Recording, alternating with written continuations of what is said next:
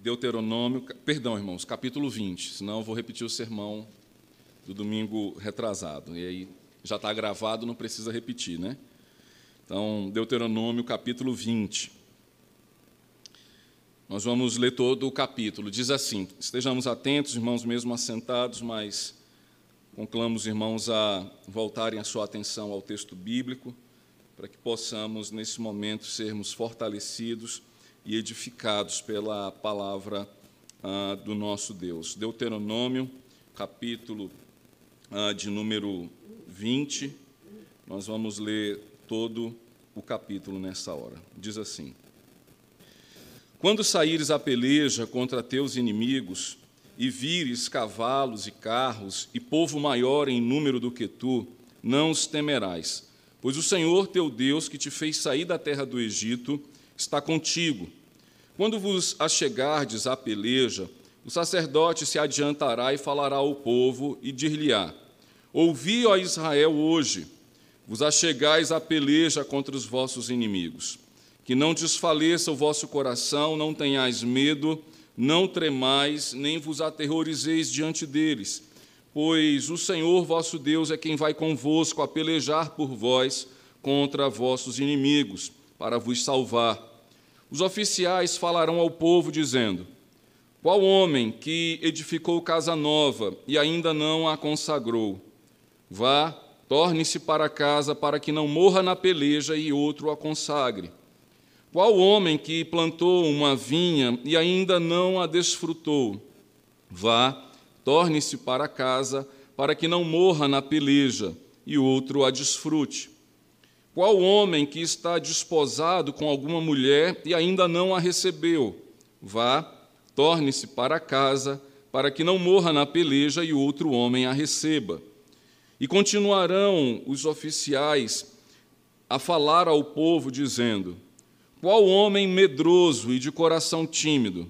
Vá, torne-se para casa, para que o coração de seus irmãos se não se derreta como o seu coração. Quando os oficiais tiverem falado ao povo, designarão os capitães dos exércitos para a dianteira do povo.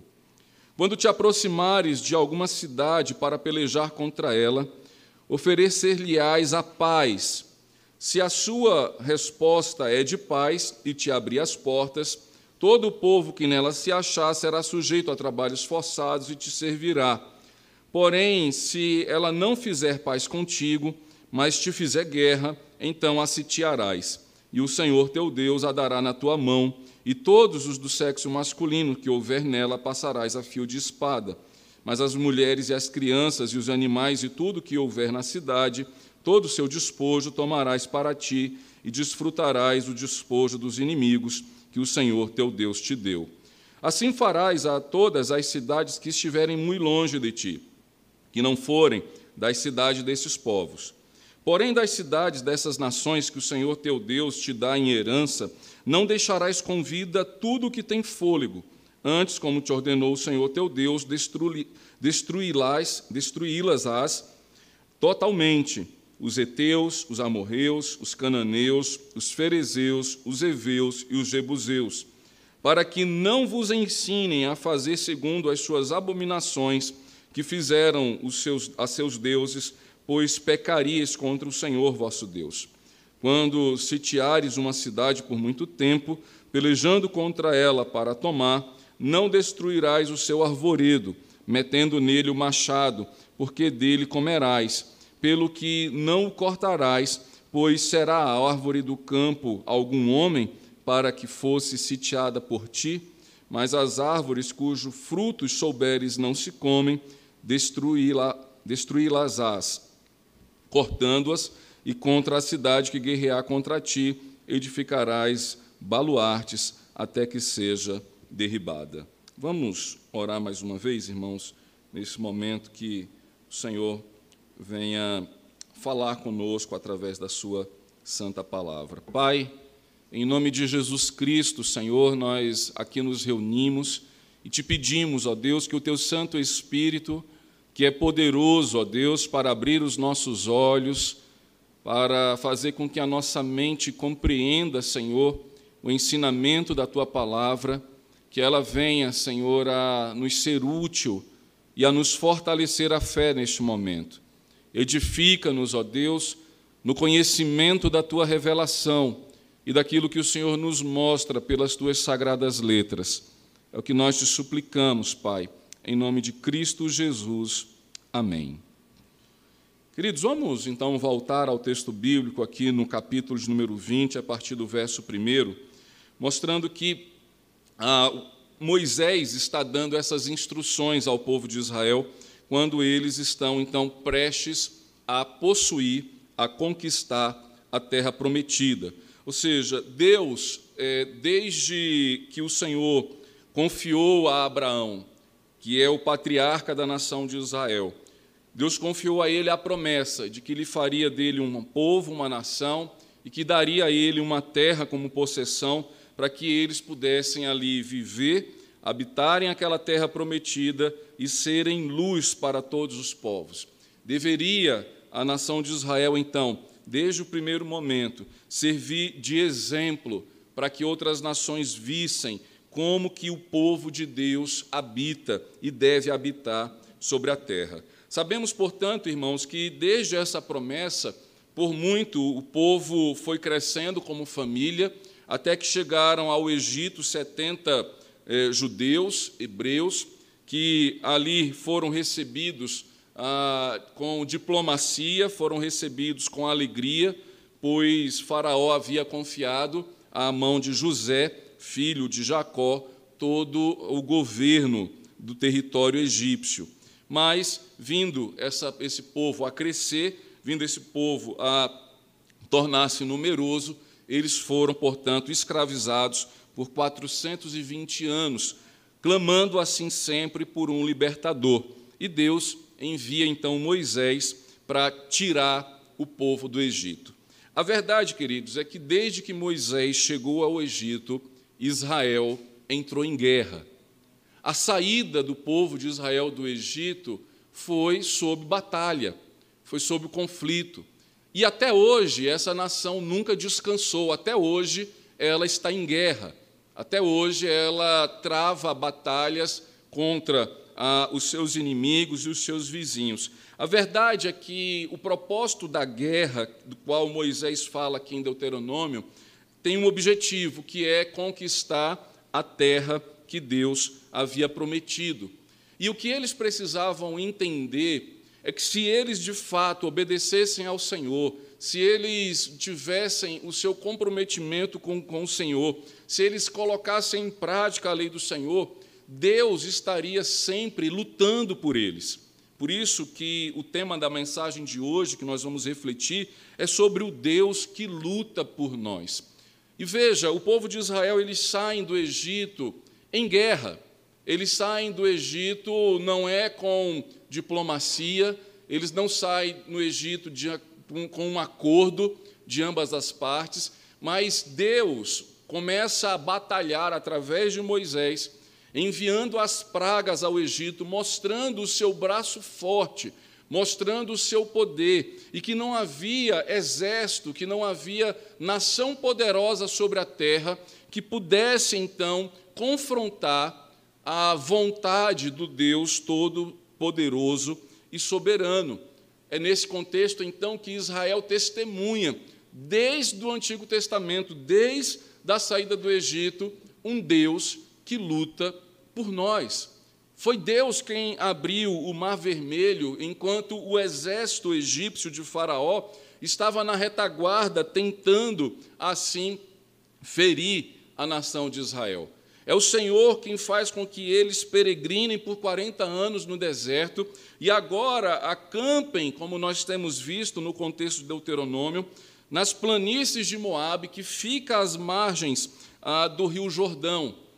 E eles então conquistam já três nações, de acordo com a ordem do Senhor, e passam agora então a se prepararem para conquistar o restante da terra prometida. Então, a guerra em Israel iniciou naquele contexto, no contexto passado, na conquista da terra e no futuro deles, que é o presente de hoje, para defender a terra.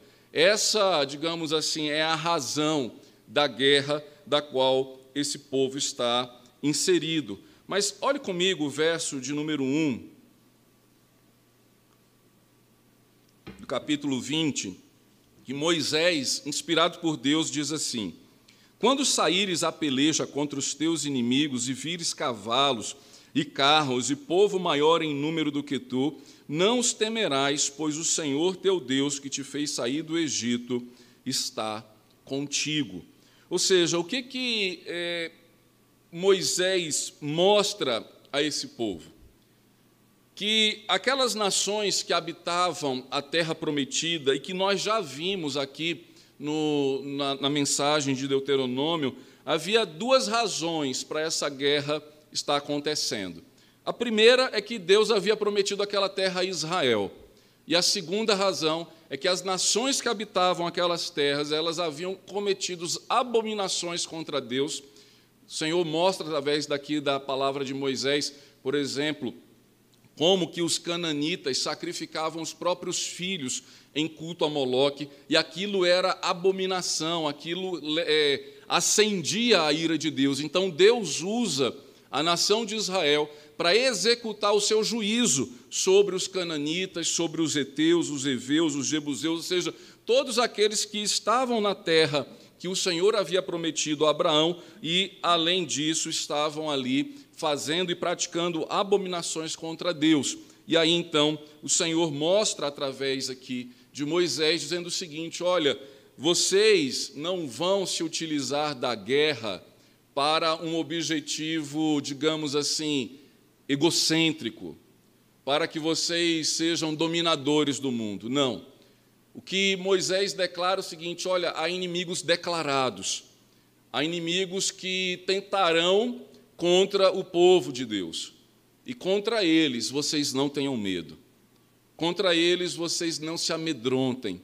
Diante das adversidades e daqueles que se levantam contra inimigos do povo de Deus, o Senhor então diz: não temam, não temam aqueles que, por mais que sejam mais numerosos, que por mais que tenham mais material bélico, por aqueles que parecem ser mais poderosos, não se amedrontem. E é interessante, irmãos, que ao longo do Antigo Testamento, não são poucas as histórias de batalhas vencidas literalmente através dos milagres.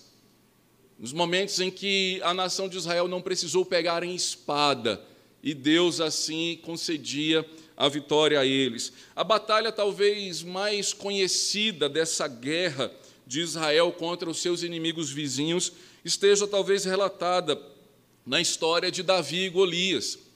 É disso que Moisés está falando. Vocês vão ver gigantes diante de vocês.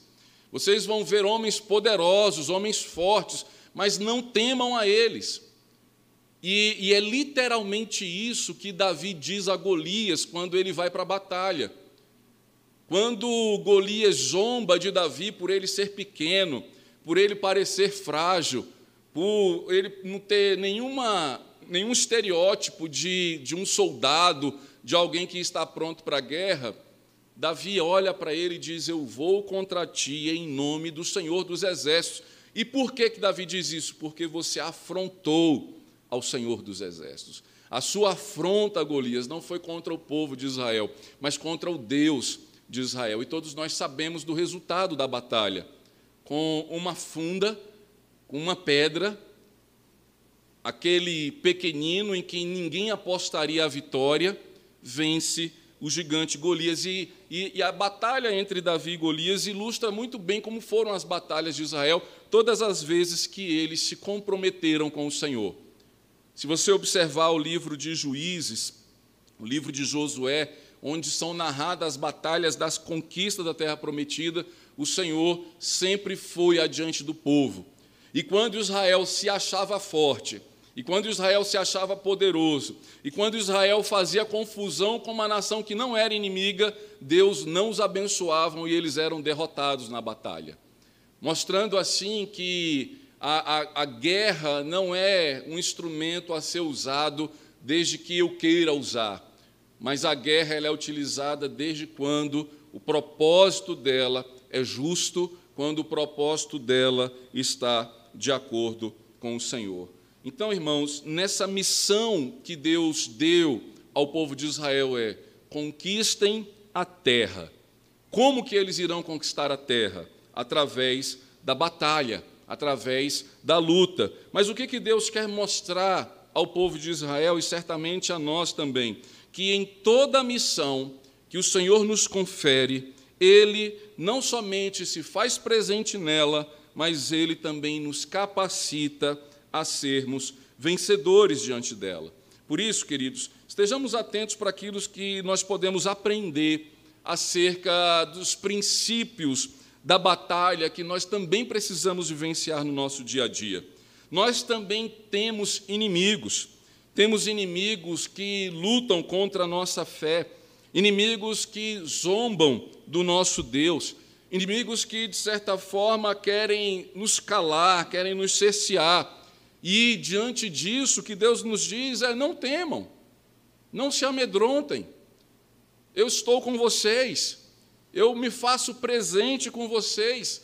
Quando Jesus foi assunto aos céus, as últimas palavras que ele deu aos seus discípulos, quando ele os comissionou, ou seja, Jesus nos deu uma missão de pregar o evangelho a todo o mundo. Em outras palavras, o que Jesus está dizendo? Conquistem a terra.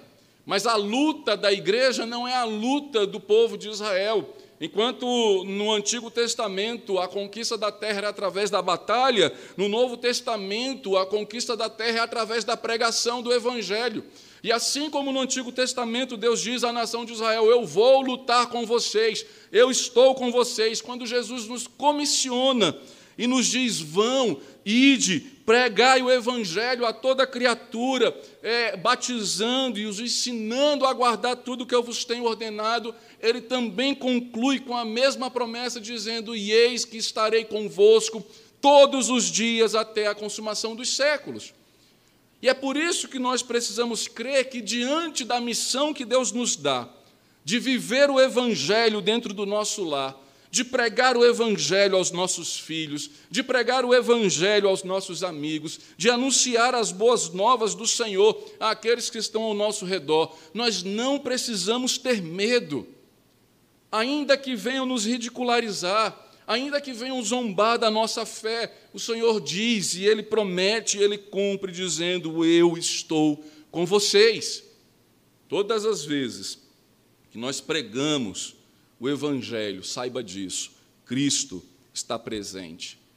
Por isso que nós cremos na presença espiritual do Senhor, todas as vezes que nós aqui nos reunimos, pois é isso que ele também nos diz: que onde estiverem dois ou três reunidos, ali também ele estaria.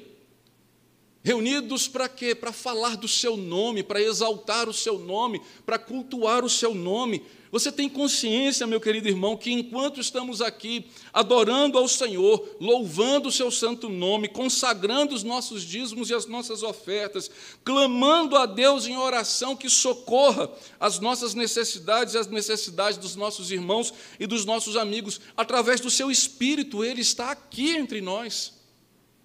Nós não estamos num auditório, nós não estamos diante de um palestrante que vai nos ensinar, quem sabe, a ter três passos para uma vida melhor. Não, nós estamos diante do Deus vivo, do Deus que prometeu estar conosco, do Deus que disse para que nós não tenhamos medo da vida, não tenhamos medo das situações que estão ao nosso redor, porque Ele se faz presente. Então, meu querido irmão, minha querida irmã, eu gostaria de chamar a sua atenção para que você creia e confie que, diante da missão que Deus nos confiou de sermos seu povo, de sermos filhos do Deus Altíssimo, Ele luta por nós quando, em primeiro lugar, nós não tememos os nossos adversários. Veja do verso 2 em diante, até o verso 4, o que Moisés nos diz. Quando vos achegardes à peleja, o sacerdote se adiantará e falará ao povo e dir-lhe-á: Ouvi, ó Israel, hoje vos achegais à peleja contra os vossos inimigos, que não desfaleça o vosso coração, não tenhais medo, não tremais, nem vos aterrorizeis diante deles. Pois o Senhor vosso Deus é quem vai convosco a pelejar por vós contra os vossos inimigos para vos salvar. Sempre que o povo de Israel saía numa campanha militar, a autoridade é, nesse contexto aqui é sacerdotal. Lembre-se, nesse momento Israel não tinha rei, era uma teocracia. Deus assumia o papel de rei, de legislador e de juiz. Então Deus usa da mediação do sacerdote. Então o sacerdote, de certa forma, vai adiante do povo para falar aquilo que Deus está dizendo. E ele então vai diante do povo de Israel e diz: Olha, vocês estão agora prontos a pelejar contra os vossos inimigos. E quem é o inimigo do povo de Deus? É aquele que é e que declara a sua inimizade ao próprio Deus. E aí então Moisés diz: Vocês estão diante dos vossos inimigos, e Deus estará com vocês. E Deus estando com vocês, então veja o verso 3 quando ele diz: Não desfaleça o vosso coração. Em outras palavras, é o que Moisés está dizendo, é, o não desfalecer o vosso coração é de não ter uma atitude pessimista, de chegar, tá fardado, tá com um equipamento de guerra, mas virar para o lado e dizer: eu acho que hoje a gente vai morrer. Não, Deus chamou, Deus convocou, mas agora cabeças vão rolar. E aí começa a, a ter aquela verbação, cada um falando com o outro, não vai dar certo. Acho que vai dar errado. Não vai dar certo. Imagine você diante uh, de qualquer projeto da sua vida, seja ele é, um empreendedorismo, se você quer construir uma casa, quer fazer uma viagem, e a pessoa está do seu lado dizendo assim: vai dar certo, não. Acho que não vai ser legal, não. Não, não, não era bom fazer desse jeito, não. A batalha já está perdida. Né? Na hora que der uma turbulência no avião, a pessoa vai dizer: Eu disse que a gente ia morrer. É, é hoje. O que Moisés está dizendo assim: olha, não desfalece o coração. Não vai para a batalha como se ela já estivesse perdida. Não vai para a luta como se ela né, já fosse declarada a vitória do inimigo. Então, não deixe que o negacionismo, o, o, seu, o seu pessimismo, Fale mais alto diante daquilo que Deus nos convoca a fazer. Então não desfaleça o seu coração em orar, não desfaleça o seu coração em buscar a Deus, que você não seja pessimista em buscar socorro diante daquele que prometeu está ao seu lado. E é isso que Moisés está dizendo o seguinte: olha, ouve, ó Israel. E o sacerdote diz: não desfalece o seu coração. Depois ele diz: não tenham medo. Em outras palavras, é, é, é, mais ou menos ainda com a mentalidade pessimista, mas é aquele que olha de certa forma e vê sempre o outro maior do que si mesmo. Ou seja, é a pessoa que se apequena, a pessoa que se diminui, que o outro é sempre melhor do que ela, que o outro tem sempre mais capacidade do que ela. E isso é, é a terra fértil do medo do nosso coração. Não, a gente já entra no jogo com a, com a, perdendo de 3 a 0. O uniforme deles é mais bonito, eles parecem jogar mais. E Moisés está dizendo assim: olha, não tenham medo, não se diminuam diante dos vossos inimigos. E entre não tremais e nem vos aterrorizeis, é literalmente não entre em fobia, não bata o queixo não se desespere, nem mesmo a ponto de dar cabo da própria vida, não se aterrorizem. Olha, a estratégia diante do inimigo não é essa.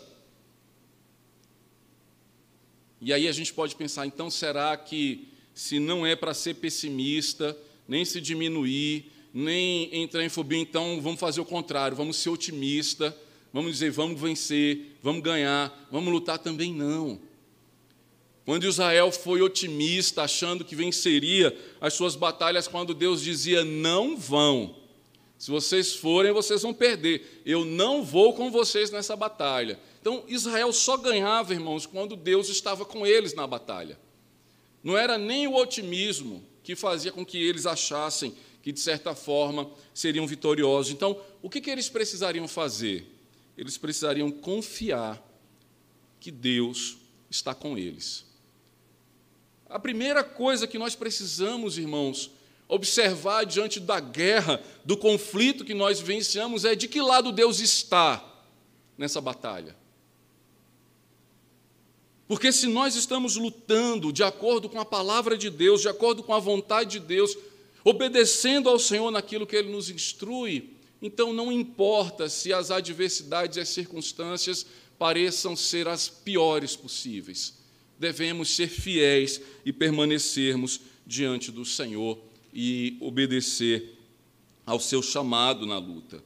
Mas, se nós percebermos que estamos lutando pelo nosso próprio ego, estamos lutando para a nossa própria glória, grande é a nossa ruína. Quando o povo de Israel estava saindo do Egito, quando eles pecaram contra o Senhor, Moisés vai até a tenda da congregação e Deus diz: Moisés, levanta acampamento, chama esse povo, vai, eu vou dar para vocês a terra prometida que eu prometi aos vossos pais, mas eu não irei com vocês. Eu não estarei convosco. E Moisés, então, ele ora dizendo assim: Senhor, se tu não fores conosco, não nos faz sair deste lugar. Porque Moisés sabia que o principal objetivo não era a terra. A terra prometida, ela só fazia sentido se Deus estivesse ali com o seu povo. Se verdadeiramente o templo fosse consagrado, se o culto a Deus fosse ali celebrado. Nenhuma terra é boa se Deus não estar nela. E é esse o clamor que Moisés fez e que o Senhor atendeu. E é quando ele diz então: santifiquem-se, que amanhã eu farei maravilha no meio de vós.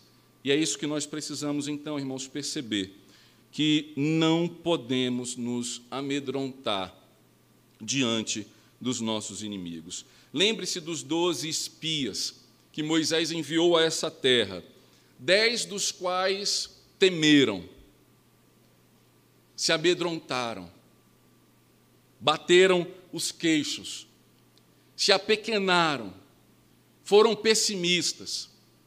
Somente Josué e Caleb disseram assim: Olha, se Deus prometeu essa terra, então Ele vai nos dar essa terra. Por mais que eles sejam mais numerosos, por mais que eles sejam maiores, por mais que as suas muralhas alcancem os céus, se Deus prometeu, Deus então vai nos dar. Em outras palavras, o medo que sentimos do nosso inimigo está associado muito mais à nossa desobediência ou à nossa incredulidade. Quando nós usamos, irmãos, o pessimismo, quando nós usamos muitas vezes ah, sentimentos para, de certa forma, fugirmos da vontade de Deus, nós estamos ou sendo desobedientes ou sendo incrédulos. E foi isso que aqueles dez espias ali fizeram. Em segundo lugar, irmãos, Deus luta conosco quando nós nos comprometemos com a sua batalha. Se a luta é de Deus, se a ordem é do Senhor, nós precisamos estar comprometidos com a sua ordem, precisamos estar comprometidos com a sua batalha. Veja o verso 5 até o verso 9, que diz assim: Os oficiais falarão ao povo, dizendo: Qual homem que edificou casa nova e ainda não a consagrou. Ou seja, os oficiais agora eles vão fazer três perguntas, na verdade quatro, mas três em especial. E para que a gente entenda esse comprometimento, ela está na mesma lógica do raciocínio do primeiro ponto, ou seja, a lógica desse segundo ponto, de nos comprometermos com a batalha do Senhor, depende se confiamos que a nossa força está no Senhor ou não. Se achamos que lutamos as batalhas que ainda assim Deus nos dá com a nossa própria força, então nós vamos tropeçar nos nossos próprios pés. Mas se nós entendemos que a nossa força não está nas nossas habilidades, não está no nosso conhecimento, não está naquilo que nós somos, e sim naquilo que Deus é e quem Ele nos oferece, e aquilo que Ele nos oferece, é que a gente vai poder então entender. Porque, veja, do verso 5 até o verso 9, o que vai acontecer aqui? Vai acontecer, digamos assim, uma política de, de isenção ao serviço militar. Agora, pense comigo, é, o povo está em guerra. Se nos dias de hoje quando uma nação está em guerra, não existe isenção ao alistamento, pelo contrário, é até convocar os reservistas. Ó, oh, estamos em guerra, a gente precisa de todo mundo. Veja como a lógica aqui de Deus inverte. Vocês vão em guerra, então peraí, tem, tem gente que não pode ir. Tem gente que você precisa liberar do serviço militar. Então, quem era que estava liberado ah, do serviço militar? Era aquele que tinha acabado de construir uma casa aquele que tinha acabado de plantar uma vinha e aquele que tinha acabado de se casar. Então, se o soldado, se o israelita, naquele momento da batalha, era perguntado: quem aqui acabou de construir uma casa? Nossa, está faltando só o acabamento. Vai lá terminar. Quem aqui plantou a vinha? Tá, tá, já está o cacho cheio. Vai lá comer a sua uva. Quem aqui acabou de se casar? Até quem estava noivo nessa hora, eu acho que, opa, casa agora. Tudo para fugir da batalha, né?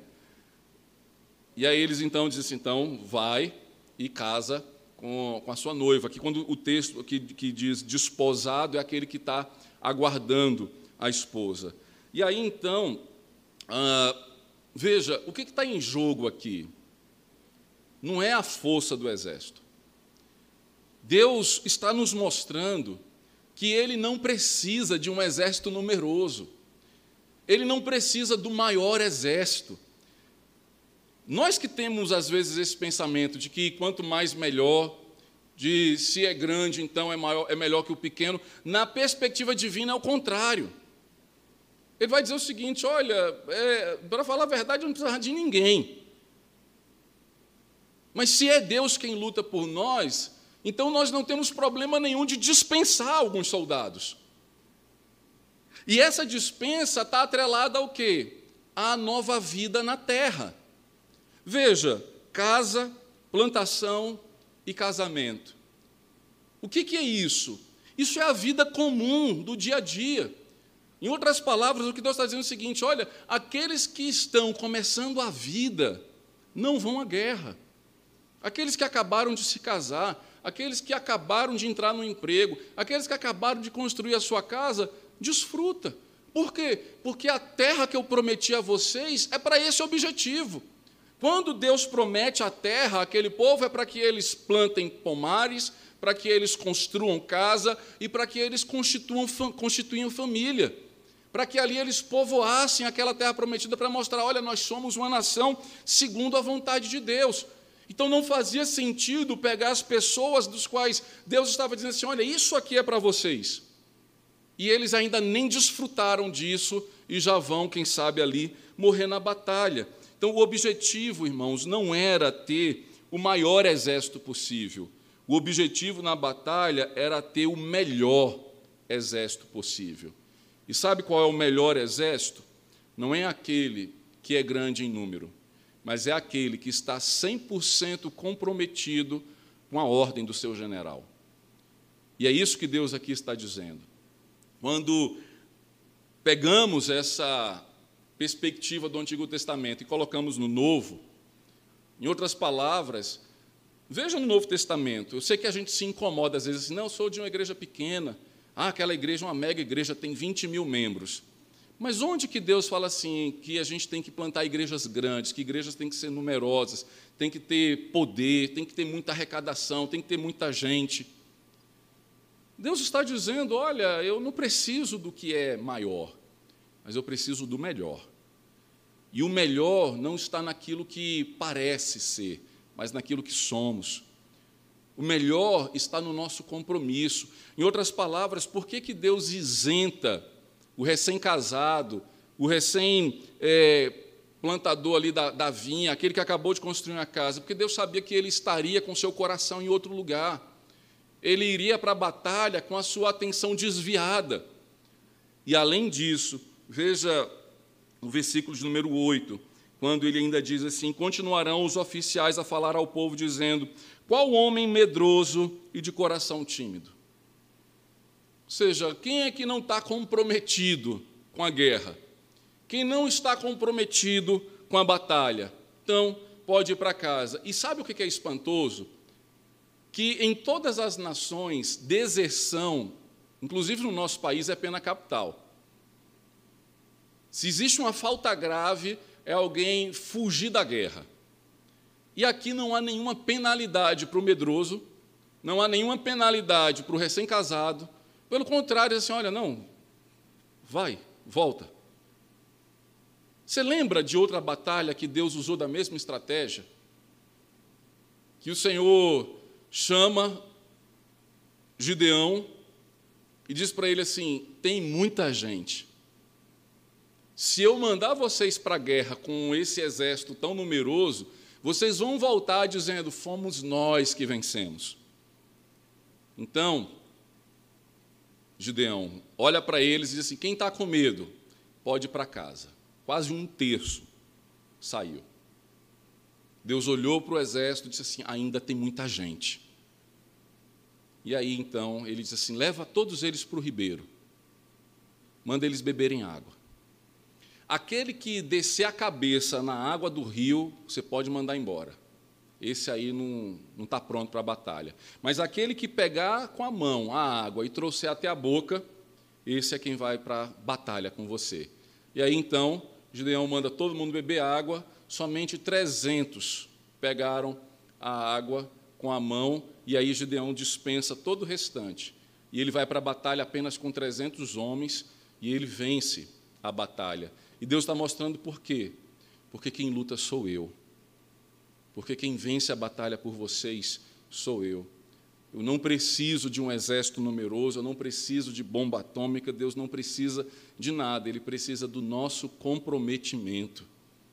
Ele requer o nosso compromisso com a Sua obra, Ele requer o nosso compromisso com a Sua missão.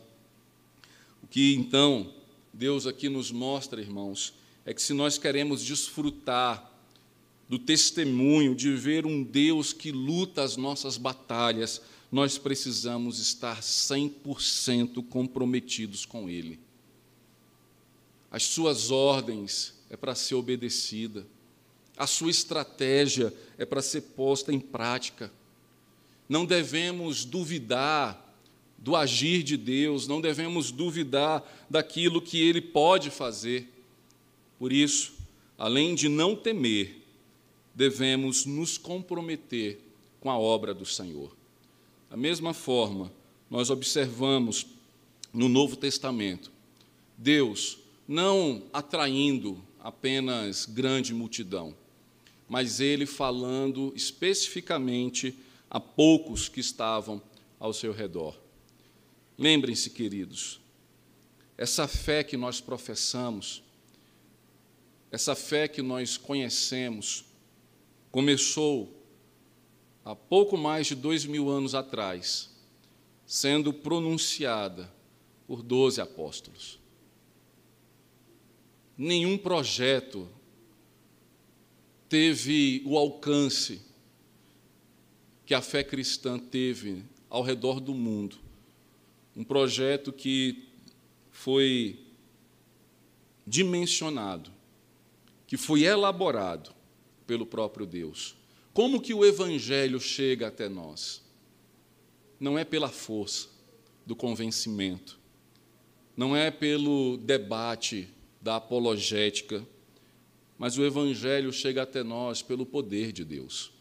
É por isso, então, que quando Cristo vai é, ser assunto aos céus, quando ele vai subir aos céus para sentar-se à direita do Pai, ele diz aos seus discípulos assim: Olha, vão, fiquem lá em Jerusalém, no cenáculo, e aguardem. E aguardem o quê? O poder de Deus que desceria dos céus através do Espírito Santo. E é somente quando o Espírito Santo enche o cenáculo é que eles saem agora não mais temerosos, eles estavam amedrontados. Acabaram de matar o Cristo, o nosso mestre, vão nos perseguir, vão também nos matar. E Jesus diz: calma, aguardem, vocês receberão poder ao descer sobre vós o meu espírito, e aí sim vocês serão minhas testemunhas em Jerusalém, em Samaria, na Judéia e até aos confins da terra, chegando no Jardim Botânico aqui em Brasília. Como que isso chegou até nós, irmãos? É pelo poder do Deus que luta por nós, que faz valer a sua vontade. E é então quando o evangelho é pregado, na primeira pregação de Pedro, que era um simples pescador, que não era eloquente de palavras, mais de três mil homens se arrependem e entregam a sua vida a Cristo, pelo poder de quem? Do Deus que luta por nós. Por fim, meus queridos irmãos, nós conhecemos a esse Deus que luta por nós, não apenas quando nós não nos amedrontamos diante dos nossos adversários, não apenas quando nós nos comprometemos com a batalha que o Senhor nos chama a vivenciar, mas principalmente quando nós obedecemos aos seus mandamentos. Do verso 10 até o verso de número 18, nós vamos ver duas ordens, e eu quero começar pela última. Então, observe eh, o verso 16, que diz assim: Porém, das cidades destas nações que o Senhor teu Deus te dá em herança, não deixarás com vida tudo que tem fôlego. Antes, como te ordenou o Senhor teu Deus, destruí-las-ás totalmente, os heteus, os amorreus, os cananeus, os ferezeus, os heveus e os jebuseus, para que não vos ensine a fazer segundo as suas abominações que fizeram aos seus deuses, pois pecarias contra o Senhor vosso Deus. Então, diante dessa missão de conquistar a terra, veja, no verso de número 16, Moisés dá instrução das terras que fazem parte da terra prometida. Onde é que estavam os cananeus, os jebuseus, os heveus? Eles estavam morando na terra que Deus havia prometido a Abraão. Para esses, a regra é aniquilar. Vocês vão conquistar e não vão deixar nenhum só ser que tem fôlego. Por quê? Está associado aqui o princípio da santificação. Sempre que a gente observar batalhas no Antigo Testamento, irmãos, eu vou voltar a esse assunto daqui a pouquinho na aplicação. As batalhas do Antigo Testamento, elas são ilustrações da nossa batalha pela santificação. Então, em outras palavras, o que, que Deus está é, cobrando do seu povo? Pureza. Se eles permitem que aquelas nações continuem a viver na terra prometida, o que, que Deus disse? Vocês vão se misturar a eles e vocês vão praticar as abominações que eles praticam, que inclusive nós falamos no início dessa reflexão, que é a razão pelo qual Deus está entregando essas nações nas mãos dos israelitas. Não é apenas porque ele prometeu a terra, mas porque eles pecaram. Eles é, cometeram abominações contra Deus. E o salário do pecado é a morte, e sempre foi. Somente quando há arrependimento, somente quando há salvação, é que nós não experimentamos a segunda morte. Mas aqui então, Deus está dizendo ao povo de Israel: vocês vão entrar na terra, vão aniquilar todas aquelas nações para que vocês não pratiquem nada do que eles fazem. Essa era a primeira ordem. Agora, no verso 10, ah, até o verso de número 15, ele vai falar que quando eles tiverem ah, conquistado a terra, e aquelas nações que são fronteiriças ao povo de Israel, que são mais eh, distantes de onde eles estavam agora, então, a eles, eles poderiam então propor a paz. Dizer assim: olha, é, se vocês quiserem guerrear, a gente vai para a guerra. Mas a gente está dando a chance de vocês se entregarem. Veja, verso 10: Quando te aproximares de alguma cidade para pelejar contra ela, oferecer-lhe-ás a paz. Se a sua resposta é de paz e te abrir as portas, todo o povo que nela se achar será sujeito a trabalhos forçados e te servirás. Porém, se ela não fizer paz contigo, mas te fizer guerra, então a sitiarás. Veja o verso 15. Assim farás a todas as cidades que estiverem muito longe de ti, que não forem das cidades desses povos, ou seja, que não são das cidades das quais eu prometi dar a vocês. Mas quando vocês estiverem diante deles, vocês então podem e devem propor a paz a essa cidade. Se a cidade então aceitasse, ela seria subjugada pela nação de Israel, quando assim elas não faziam, então as suas guerras aconteciam. E nesse contexto, nós vemos duas histórias, irmãos, no, no Antigo Testamento. A primeira é Jericó. Jericó é, foi a primeira cidade quando o povo de Israel atravessa o Jordão que eles conquistam. E é interessante você ler no livro de Josué como que a, a, a cidade de Jericó ela foi conquistada. A cidade de Jericó ela foi conquistada com louvores. É essa história que Deus manda Josué chamar o povo e sitiar a cidade, dar voltas no muro e louvando ao Senhor quando os portões de Jericó vêm ao chão, mostrando assim que Deus lutava com eles. Mas a primeira batalha pelo menos é, em proporção, não a primeira é, de, de, ordem, né? mas que ficou conhecida do rei Saul, foi contra os amalequitas. E Deus havia dado a ordem a Saul dizendo o seguinte: olha, extermina os amalequitas. Por quê? Porque os amalequitas eles sempre foram adversários de Israel no, no deserto. Eles o tempo inteiro estavam tentando aniquilar o povo de Israel.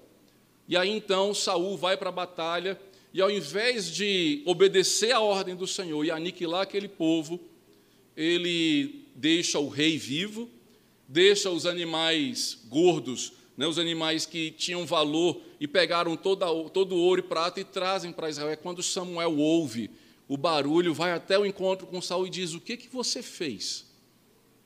Deus mandou você aniquilar esse povo, você não tinha que trazer um despojo de guerra só, não poderia ter trazido para Israel. E aí Saul diz: Não, mas isso aqui é para a gente adorar o Senhor. Nós vamos consagrar isso aqui ao Senhor. E é quando então Samuel diz: Olha, para o Senhor, obedecer é mais importante do que sacrificar.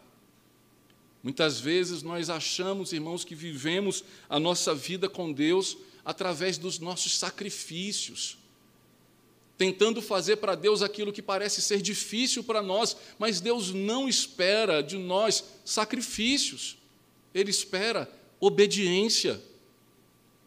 É isso que Jesus diz: por que me chamais Senhor, Senhor, e não fazem o que eu vos mando? Adianta eu querer ter uma aparência religiosa, uma aparência de soldado que peleja a favor do Senhor, mas que na verdade o meu coração está inclinado a coisas que não agradam a Deus e que não satisfazem a sua vontade.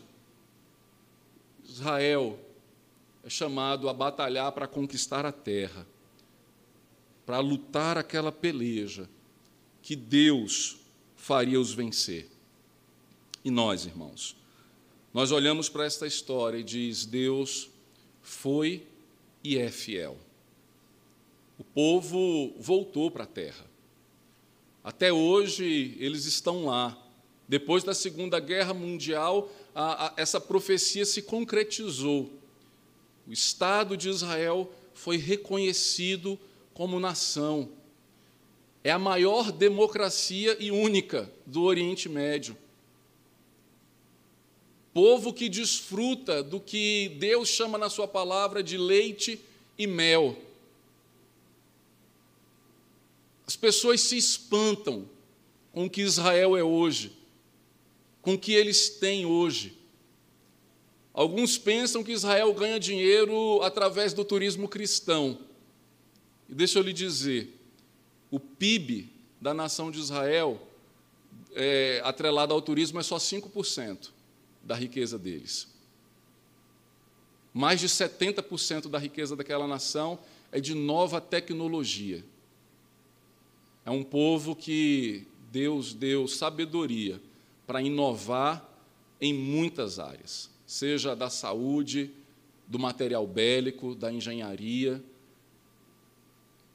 Eles fazem da água salgada água potável, eles fazem do ar água para beber. Por quê? Porque Deus foi fiel à sua promessa. Israel não pode dizer assim: Deus não nos deu o que nos prometeu.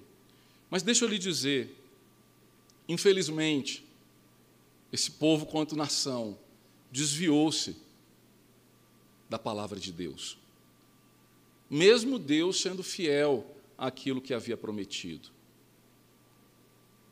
Nós não somos, como igreja, irmãos, chamados a pegar em armas, chamados a lutar, chamados a, a matar, a entrar em conflito. Lembra quando eu disse que no Antigo Testamento tudo aquilo que era uma batalha é uma ilustração, uma, de certa forma, uma ilustração da nossa guerra espiritual?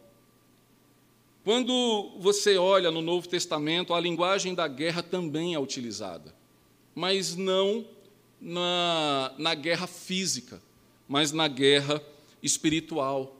E na guerra espiritual, Deus continua a lutar por nós. Por isso, o apóstolo Paulo, lá em Efésios, no capítulo 6, ele manda que cada um de nós que somos povo de Deus, igreja do Senhor Jesus, que nós nos revistamos de toda a armadura de Deus. E por que que então Paulo, é, de certa forma, nos traz a ideia e a, e a imagem de um guerreiro? Para sairmos a conquistar nações vizinhas? Não são armas espirituais. Ele diz: tomem o capacete da salvação, o cinto da verdade, a couraça da justiça. Ou seja, se revistam do fruto do Espírito de Deus, para que possamos, irmãos, estar prontos a toda a batalha que ocorre nas regiões celestes, no nosso coração. O próprio apóstolo Paulo diz: a nossa luta não é contra carne nem sangue, nossa luta não é contra o PT, nossa luta não é contra Biden, nossa luta não é contra Trump, nem contra Bolsonaro, nossa luta não é contra marxismo, nossa luta não é nada contra disso. A nossa luta é espiritual.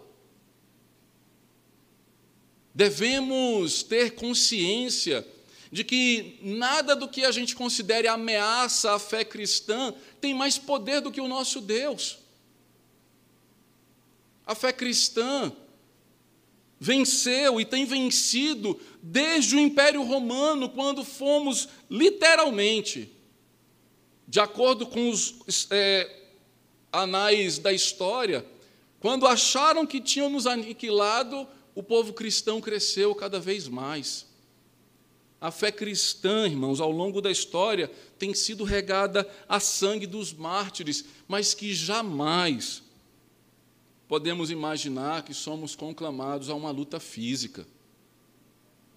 Cristão não é chamado para fazer greve, nem piquete, nem arruaça na rua, para que a sua fé seja ouvida, para que a sua fé seja atendida.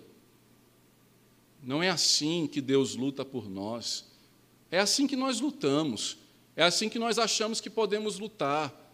Como que então Deus luta por nós como igreja no século 21, com as adversidades e as circunstâncias que nós vivemos nos dias de hoje? É as mesmas, irmãos. O que a palavra de Deus tem a nos dizer hoje é: não tema. Você acha que os políticos são contra a sua fé? Então não tenha medo da política. Você acha que a ciência é contra a sua fé? Não tenha medo da ciência.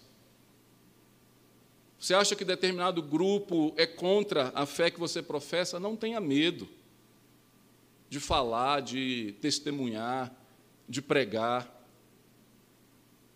Como é que Deus luta por nós quando nos comprometemos? O Senhor quer que nós sejamos consagrados a Ele nesse ponto. Entreguemos a nossa vida e confiemos a nossa vida, a nossa família ao Senhor. Na luta da santificação, o Senhor luta por nós. Por isso, nós podemos vencer a obra da carne, os vícios, a nossa luta contra o alcoolismo, o tabagismo, contra a pornografia, contra tudo aquilo que escraviza o nosso coração. A guerra pela santidade nos faz vencer o ódio e nos faz perdoar e amar o nosso próximo. É com essas armas, irmãos, que Deus nos chama a lutar. E quando formos comprometidos com esta obra, nós veremos e nos certificaremos de um Deus que luta por nós e nos faz ser mais do que vencedores. É nisso que o apóstolo Paulo, então, assegura: se Deus é por nós, quem será contra nós? Aí você pode pensar: ninguém. Uh -uh, a resposta não é essa. Tudo continua ainda contra nós. A nossa carne, os nossos desejos, os nossos inimigos, todos eles continuam contra nós. Quando Paulo diz, se Deus é por nós, quem será contra nós? Ele está nos perguntando: existe alguém mais poderoso do que Deus? Então não tenhamos medo desses pequenos poderes que muitas vezes tentam nos amedrontar. Vamos fechar os nossos olhos, irmãos, vamos orar ao Senhor. Eu quero lhe convidar a se colocar de pé e juntos